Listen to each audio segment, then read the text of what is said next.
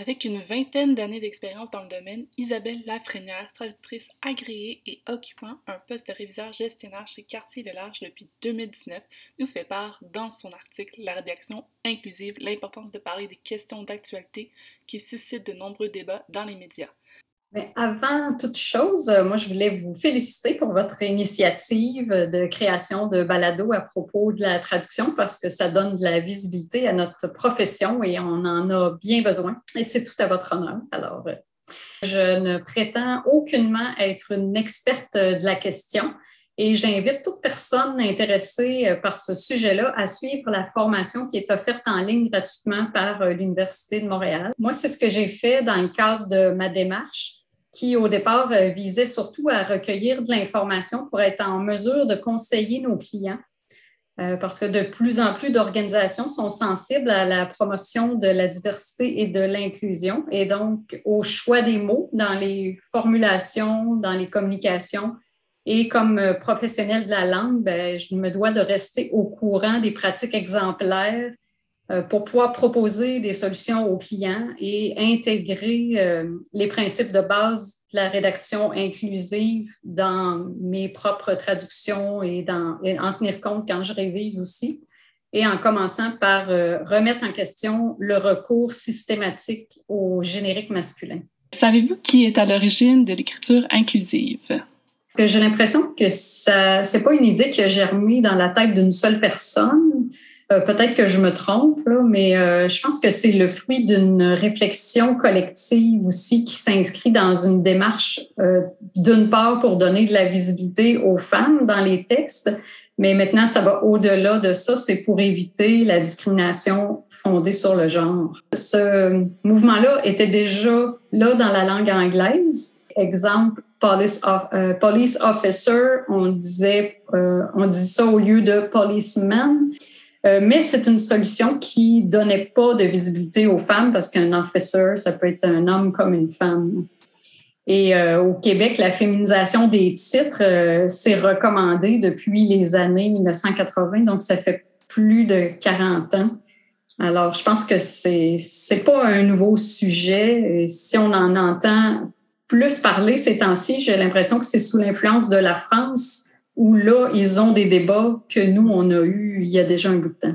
Que signifie la terminaison euh, et qu'on retrouve dans maisonnette, cigarette, savonnette? Je pense que c'est un diminutif euh, euh, qu'on retrouve, qu'on utilise pour former des noms féminins, comme une maisonnette est une petite maison, ou d'une langue à l'autre, ça peut être différent.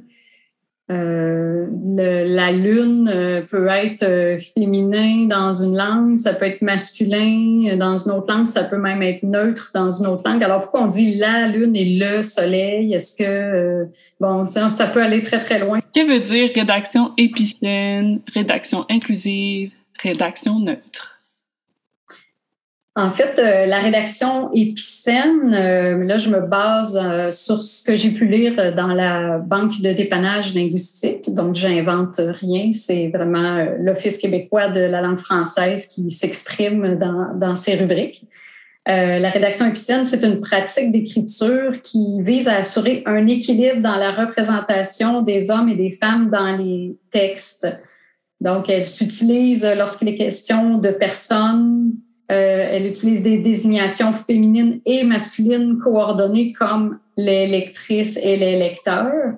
Elle peut utiliser aussi une formulation neutre, euh, comme l'emploi de tournures épicènes ou de noms collectifs, comme le lectorat.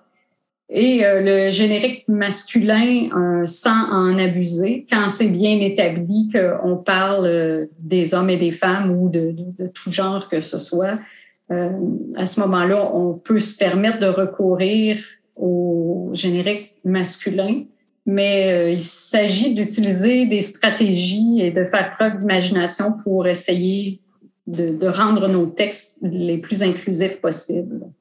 Euh, là où il y a peut-être une différence, c'est la, la rédaction dite non binaire, qui est là un style rédactionnelle qui utilise notamment pour euh, désigner des personnes non binaires ou s'adresser à elles des formulations neutres. des noms collectifs, des tournures épicènes, avec tous les nouveaux pronoms qui sont proposés et qui n'ont pas été retenus par l'OQLF comme solution de, de rédaction épicène ou inclusive. Comme des articles définis pour le la, on dirait que le neutre serait l'eau, lu, inclusif, lia, li. Euh, ça, ça, va pas mal loin. Là. on, est loin du, français qu'on connaît et qui, euh, qui passe bien dans les communications. Euh, nous, comme traducteurs, on est la voix des clients. On n'est pas là pour exprimer notre opinion sur quoi que ce soit. Donc, on ne peut pas se positionner politiquement et, mettre dans la bouche du client des, des mots qu'il n'aurait pas nécessairement. Donc, c'est quand même assez délicat. Il y a certaines langues comme l'allemand qui ont un genre neutre en plus du masculin et du féminin. Et euh, si le français n'admet que deux genres, ben, je ne pense pas qu'il faut y voir là une dictature de la binarité. Euh, je pense qu'on peut exprimer des idées exemptes de discrimination fondée sur le genre sans contrevenir aux règles de grammaire et d'orthographe. Et c'est là qu'interviennent les stratégies de formulation neutre. L'Office québécois de la langue française déconseille l'emploi d'une note comme euh, pour ne pas alourdir le texte, le masculin est utilisé comme générique et désigne donc aussi bien les femmes que les hommes. Que faut-il répondre aux gens qui disent que l'écriture inclusive rend un texte trop lourd? Par exemple, quand on dit chère traductrice et cher traducteur, ça devient long. Euh, si les doublons sont utilisés systématiquement d'un bout à l'autre d'un texte, je suis d'accord pour dire que ça alourdit le texte.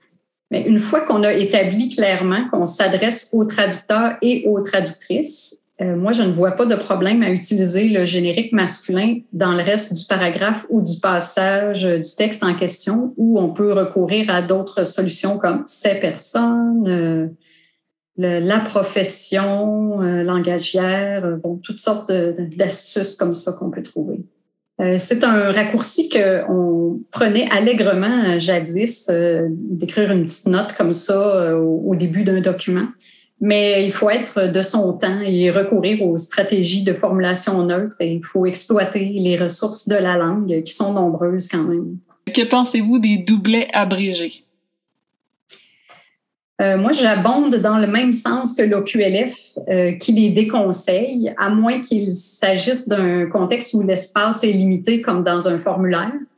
Et là, le cas échéant, on utilisera les parenthèses ou les crochets. Euh, quant au point médian que l'on voit de plus en plus euh, sous l'influence de la France, ben, c'est un, symbole euh, typographique qui est absent du clavier français et qui est souvent remplacé par le point ce qui cause des difficultés de lecture et de prononciation, et sans compter euh, le problème de la segmentation des textes par les outils de traduction assistée par ordinateur. On risque de se retrouver avec des gros problèmes si euh, on essaie de juste verser euh, des textes comme ça dans, nos mémoires ou nos bitextes.